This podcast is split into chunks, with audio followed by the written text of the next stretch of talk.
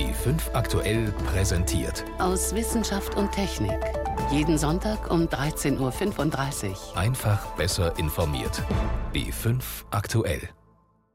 Heute mit Ingeborg Hein und dem großen Staunen über einen Mann mit vielen Ideen und der das nötige Kleingeld hat, sie zu verwirklichen. Elon Musk. Sein jüngster Coup, der Start der neuen SpaceX-Rakete. Und wir bleiben im All beim Raumlabor Columbus, das es jetzt seit zehn Jahren gibt. Außerdem beschäftigen uns ganz irdische Dinge, etwa die Diskussion um die Zeitumstellung. Kein Problem damit. Ich spüre es überhaupt nicht in der Früh. Ich bin da ziemlich anpassungsfähig. Ich bin froh, wenn ich es wieder mal eine Woche überstanden habe und in meinem eigenen Rhythmus bin. Aber diese Stunde, die fehlt mir dann schon immer ganz schön. Ich freue mich drauf. Ich bin eh Frühaufsteher und da macht mir nichts aus, aber ich genieße dann den längeren Abend. Es tut den Kühen und den anderen Tieren weh und den Menschen auch. Es ist so unnötig wie ein Kropf. Das finden auch viele Abgeordnete im EU-Parlament, die die Zeitumstellung abschaffen möchten. Wir sprechen über Vor- und Nachteile der Sommerzeit. Das und mehr in unserem Wochenrückblick aus Wissenschaft und Technik. Die neue Rakete aus dem Hause SpaceX, ein Technikwunder der Superlative. Sie gilt als leistungsstärkste Rakete der Welt und soll eine Zeitenwende in der Raumfahrt einläuten. Dass sie einen roten Sportwagen mit an Bord hatte, nur ein kleiner Gag des auch autonarrischen Unternehmers Musk. Kommen wir deshalb auf die inneren Werte seines neuen Geschosses. Jan Bösche berichtet. Das Ziel ist der Mars. Dafür hatte Elon Musk sein Unternehmen SpaceX gegründet. Die neue Rakete Falcon Heavy ist ein wichtiger Meilenstein dorthin, denn zum ersten Mal startet das Unternehmen eine Rakete, die weit ins All fliegen kann. Bisher erreicht SpaceX nur das erdnahe Weltall für Satellitenstarts oder Flüge zur internationalen Raumstation. SpaceX-Gründer Musk versuchte, die Erwartungen an den ersten Flug der Falcon Heavy klein zu halten. Er sagte im vergangenen Jahr, es gibt viele Risiken, eine gute Chance, dass das Raumfahrzeug es nicht in seine Umlaufbahn schafft. Ich muss realistische Erwartungen setzen. Ich hoffe, die Rakete schafft es weit genug weg von der Startrampe, damit die nicht zerstört wird. Das wäre schon ein Gewinn. Die Falcon Heavy startet von historischem Boden. Der Startkomplex 39A in Cape Canaveral wurde bereits von Apollo 11 genutzt, die NASA-Mission, die die ersten Astronauten auf den Mond brachte. Der Mond ist auch ein mögliches Ziel für die Falcon Heavy. Sie ist zurzeit die leistungsfähigste Rakete auf der Welt, doppelt so leistungsfähig wie die bisher stärkste US-Rakete. SpaceX sagt, zu einem Viertel der Kosten. Den Spitzenplatz könnte die Falcon Heavy aber schon bald wieder verlieren. Die NASA baut nämlich ihre SLS-Rakete für Flüge zum Mond, die weitaus leistungsfähiger sein wird. SpaceX-Gründer Musk stellte den Plan für die Falcon Heavy-Rakete bereits 2011 vor. Sie sollte auf Komponenten der erprobten Falcon 9-Rakete bestehen und schon zwei Jahre später starten. Dieser Zeitplan stellte sich aber als viel zu ambitioniert heraus. Es war viel schwieriger, Falcon Heavy zu konstruieren, als wir gedacht hatten. Es klingt so einfach. Man steckt einfach zwei weitere Triebwerke der ersten Stufe an. Wie schwierig kann das sein? Aber alles ändert sich. Belastungen und Luftwiderstände, Vibrationen und Lärm verdreifachen sich. Man braucht ein Trennungssystem. Es war viel schwieriger, als wir dachten. Wir waren naiv. Uh, die Falcon Heavy besteht aus einer umkonstruierten Falcon 9 Rakete, die mit insgesamt drei Antrieben der ersten Stufe ausgestattet ist. SpaceX hat ja Erfahrung damit, die ersten Raketenstufen wieder sicher zu landen, um sie wiederzuverwenden. Das soll heute auch mit den drei ersten Stufen der Falcon Heavy geschehen.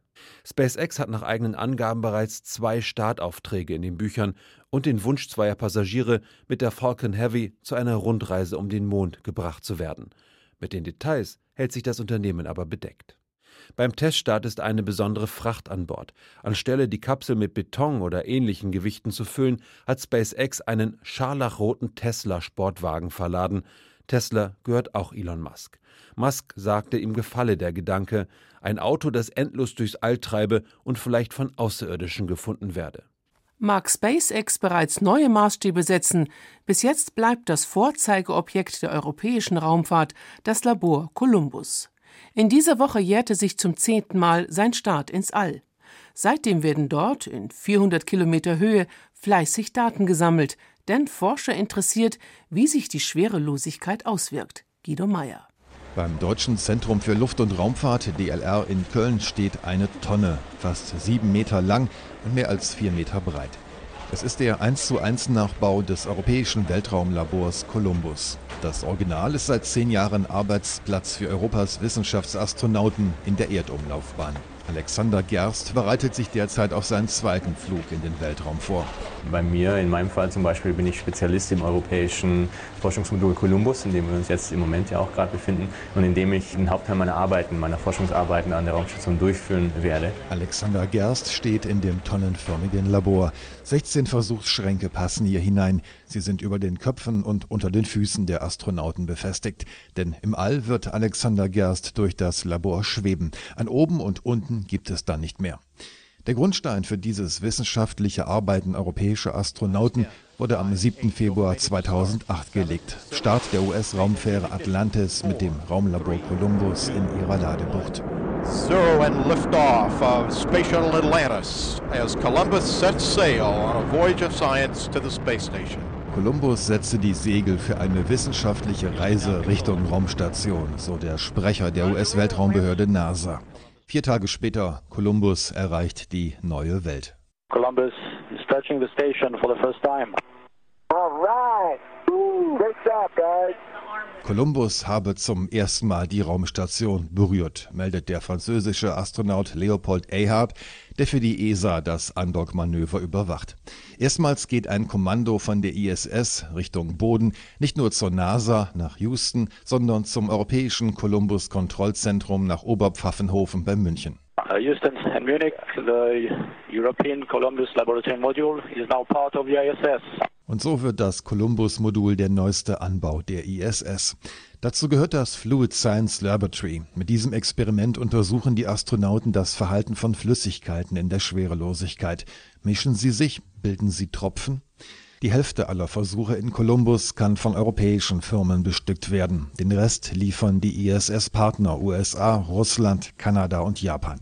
Voll ausgerüstet kreist Columbus als Teil der ISS nun seit zehn Jahren um die Erde. Es ist natürlich richtig, dass jedes Produkt, das hergestellt wird, von dem Hersteller eine bestimmte Lebenszeit mitbekommt. Wenn ich das mal mit der Mir-Station vergleichen darf, die war für sechs Jahre ausgelegt und hat 15 Jahre dort oben gehalten. Ich denke, bei dem Columbus-Modul wird das ähnlich sein. Man hat das für zehn Jahre ausgelegt und man kann sicherlich damit rechnen, wenn man über diesen Zeitraum hinausgeht, wird das Modul weiterhin betrieben werden können. Glaubt der ehemalige deutsche Astronaut Thomas Reiter, der ebenfalls schon auf der ISS gearbeitet hat. Columbus hat auch nach zehn Jahren noch keinen Rost angesetzt. Das wäre ohne Sauerstoff in der luftleeren Erdumlaufbahn auch kaum möglich.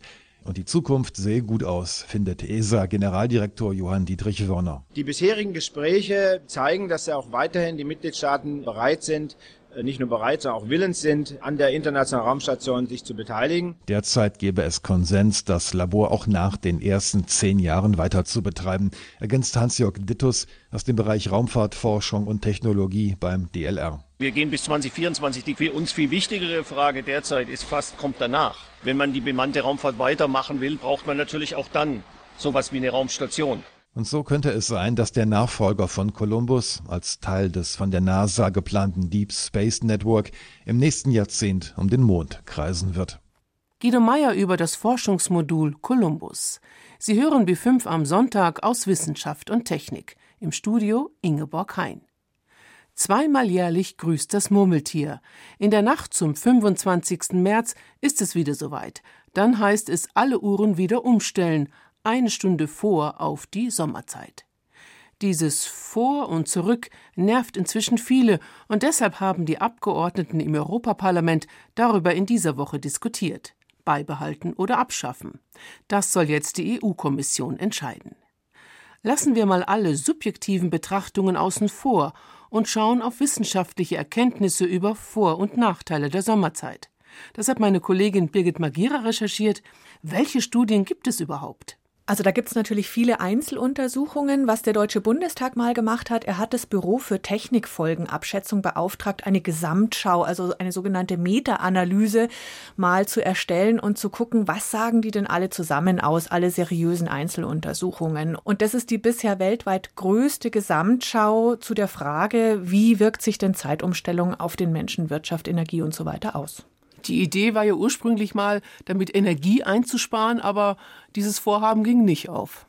Also wissenschaftlich ganz klar erwiesen ist die Zeitumstellung, damit kann ich überhaupt keine Energie sparen. Der Einfluss auf den Energieverbrauch liegt in etwa zwischen plus und minus einem Prozent. Also hm. um die Nulllinie herum, sprich fast gar nichts. Warum minus ein Prozent? Es gibt so ein paar einzelne sehr heiße Regionen, wo durch mehr Klimaanlagen und so weiter vielleicht sogar mehr Energie verbraucht wird. Aber unterm Strich hat die Zeitumstellung überhaupt keinen Einfluss auf den Energieverbrauch, heißt es. Jetzt sagen viele, na gut und schön, aber für mich, für meinen Biorhythmus, da bringt es einiges durcheinander. Ich finde es einfach schlecht. Wie schaut es denn aus mit den gesundheitlichen Folgen? Also Jetlag vom Fliegen kennt jeder, auch wenn man mal am Wochenende spät ins Bett und spät aufsteht, das bringt schon ein bisschen was durcheinander. Der Körper ist ein Gewohnheitstier und möchte am liebsten immer zur selben Zeit einschlafen und aufstehen. Das sagen ja auch mittlerweile Chronobiologen. Nur wenn man schärfer fragt und sagt, dauerhafte, echte Gesundheitsstörungen durch Zeitumstellung, dafür gibt es wirklich keine wissenschaftliche Evidenz, dass da dauerhaft was gestört wird, psychisch, körperlich oder mental. Das schließt natürlich nicht aus, dass der ein oder andere sich eine Zeit lang ein bisschen unwohl fühlt damit, schon klar. Aber es sind halt eben keine ernsthaften langfristigen Folgen zu erwarten. Nein, man hat eben auch geguckt, wie sieht's denn mit Herzinfarkten zum Beispiel aus? Gehen da die Zahlen hoch oder mit Verkehrsunfällen? Was können wir da sehen in der Statistik? Und da sind die Zahlen unauffällig. Bei der Verkehrssicherheit gibt es sogar die Vermutung, dass die Sommerzeit beiträgt zum sicheren Verkehr, weil es länger hell ist, weil man besser sieht und vielleicht weniger Unfälle passieren. Aber auch das ist wissenschaftlich nicht nachgewiesen. Jetzt gibt es ja auch das Argument, dass es für die Wirtschaft gar nicht so gut sei, diese ständige Umstellerei mit der Zeit. Auch dazu gibt es schlicht zu wenig belastbare Daten. Man kann vermuten, dass es direkt nach Umstellung minimale Einbußen geben könnte, weil vielleicht einzelne Mitarbeiter nicht so fit sind oder auch auf Baustellen in der Landwirtschaft ist das Licht natürlich ein Thema. Aber dafür gibt es keine wissenschaftlichen Belege. Und die fast 150 Fragebögen, die das Institut verschickt hat an Vertreter der Wirtschaft, Berufsverbände, Gewerkschaften, da haben die meisten sich gar nicht die Mühe gemacht, das auszufüllen. Daraus kann man zumindest schließen, dass die Zeitumstellung in den Unternehmen wirklich kein großes Thema ist. Und ist ja auch klar, Firmen, die auf der ganzen Welt durch die verschiedensten Zeitzonen ihre Geschäfte machen, denen ist es letztendlich dann relativ egal. Also es gibt einen Teil, die sagen, wir sind strikt dagegen. Es gibt einen Teil, die sagen, wir sind dafür, für die Sommerzeit zum Beispiel. Und es gibt dann wieder andere, die sagen, ist mir glatt egal. Ja, könnte man da nicht einfach sagen, für die, die es richtig nervt, denen kommen wir ein bisschen entgegen? Ja, den empfindsamen Schläfern. Ne? Ja. Aber es, wie gesagt, es gibt natürlich auch die, die die langen Sommerabende schätzen. Also das wichtigste Ergebnis dieser Gesamtschau ist vielleicht, weder Gegner noch Befürworter der Zeitumstellung können sich auf die Wissenschaft berufen mit ihren Argumenten. Dafür sind die nachgewiesenen Effekte bei Energie, Wirtschaft und auch bei der Gesundheit einfach zu klein, zu widersprüchlich und zu lückenhaft. Informationen von Birgit Magira. Selbst wenn die Zeitumstellung abgeschafft werden sollte, das geht nicht von heute auf morgen, da wird dann doch noch einige Male an der Uhr gedreht. Sechs Punkte reichen aus, um Blinden und Sehbehinderten das Lesen zu ermöglichen, mit der Brei-Schrift. Maßgeblich entwickelt wurde sie vom Namensgeber Louis Brey, der seit dem vierten Lebensjahr immer schlechter sehen konnte. Inzwischen allerdings ist sein Zeichensystem auf dem Rückzug nur noch ein Fünftel der Betroffenen in Deutschland kann sie überhaupt noch. Die Alternative dazu sind neue Technologien. Nabila Abdel Assis nennt Beispiele. Spaghetti mit Tomatensauce. Steak mit Pommes. Hamburger mit Salad. Kartoffelsuppe. Das ist Martha, die Stimme der App Seeing Artificial Intelligence, sehende künstliche Intelligenz. Sie macht ganz Alltägliches für blinde Menschen möglich, wie zum Beispiel ohne die Hilfe von anderen Essen auf einer Speisekarte auszuwählen. Bisher funktioniert die App vor allem dann gut, wenn es darum geht, englische Texte vorzulesen. Sie erleichtert auch das Leben von Alexander Paukowitsch vom Bayerischen Blinden- und Sehbehindertenbund. Sie hat die Fähigkeit, kurze und längere Texte vorzulesen. Im experimentellen Stadium kann die App auch Handschriften vorlesen. Außerdem hat sie eine Gesichtserkennung und lässt sich auf bestimmte Personen trainieren. Und die App hat Produkterkennung anhand des Barcodes. Die App erkennt zum Beispiel am Barcode einer Milchpackung, ob es sich um eine Haar- oder um eine Vollmilch handelt. Unternehmen und Forscher entwickeln immer mehr solche Apps und andere technische Hilfsmittel für blinde Menschen. Sie ermöglichen mehr Unabhängigkeit, Auch ohne Breilschrift kommt man heute selbstständig an Informationen. Markus Lang forscht an der Pädagogischen Hochschule Heidelberg. Zur Zukunft der Breilschrift sagt er, die technologischen Entwicklungen, die sind natürlich schon beteiligt am Bedeutungsverlust der Breilschrift, weil wir haben heute die Möglichkeit, dass ich eben einen digitalen Text über eine Sprachausgabe vollständig mir vorlesen lassen kann. Diese Möglichkeiten gab es eben vor etlichen Jahren halt noch gar nicht. Ein anderes Beispiel ist die App Be My Eyes. Sie funktioniert nicht durch künstliche Intelligenz, sondern sie vernetzt sehende und nicht sehende Menschen. Blinde Menschen, die Unterstützung brauchen, werden über einen Videoanruf mit Sehenden verbunden. Die beschreiben dann, was im Video zu sehen ist. Auch Alexander Paukovic benutzt sie.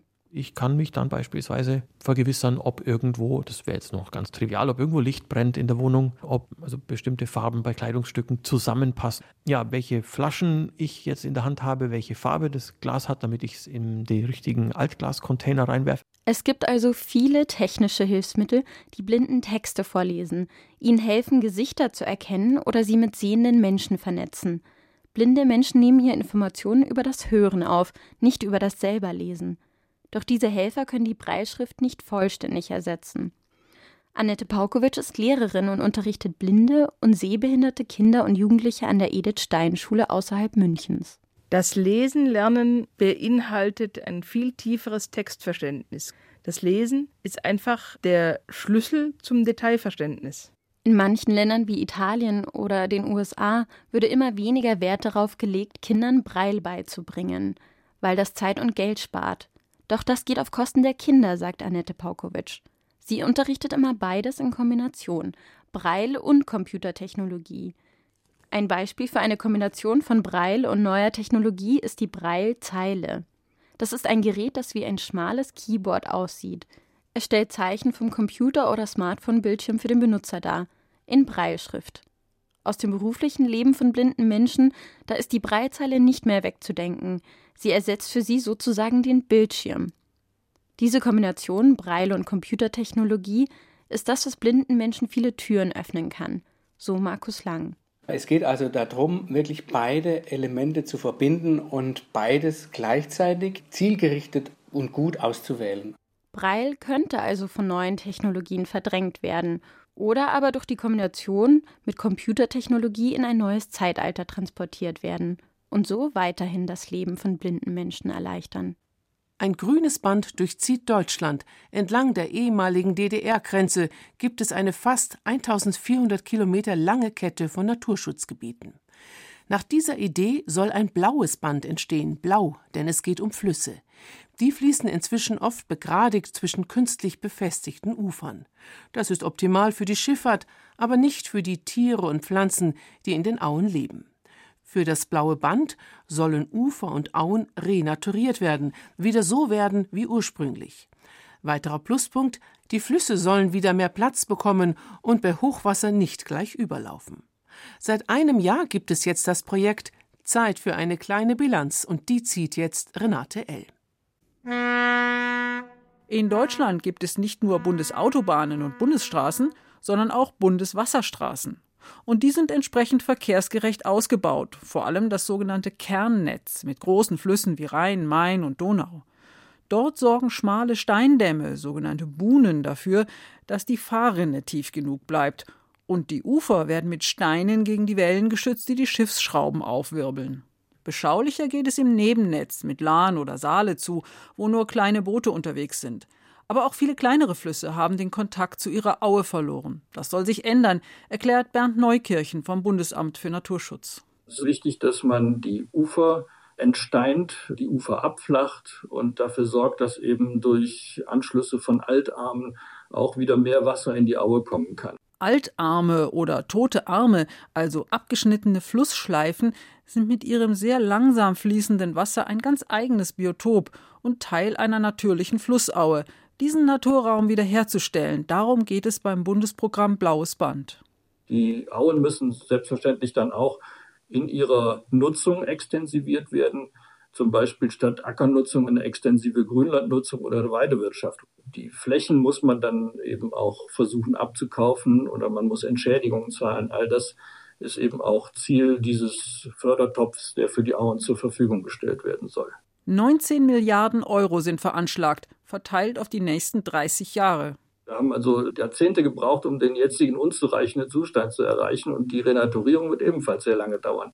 Die kleineren Flüsse im Nebennetz sollen zu durchgehend naturnahen Flussbiotopen werden, während an den stark befahrenen Flüssen des Kernnetzes etwa alle 50 Kilometer sogenannte ökologische Trittsteine entstehen, wo von Erlen und Weiden gesäumte Wiesen regelmäßig überflutet werden, wo Libellen und Eisvögel einen Lebensraum finden. Bevor es losgeht, müssen aber erst noch Gesetze geändert werden. Bisher waren bauliche Veränderungen an Flüssen nur möglich, um sie verkehrsgerechter zu gestalten, nicht ökologischer. Die Initiative zum Bundesprogramm Blaues Band stammt nicht etwa vom Bundesumweltministerium, sondern vom Naturschutzbund Deutschland, kurz NABU. Seit 2005 sammelt der Umweltverband an der Havel praktische Erfahrungen.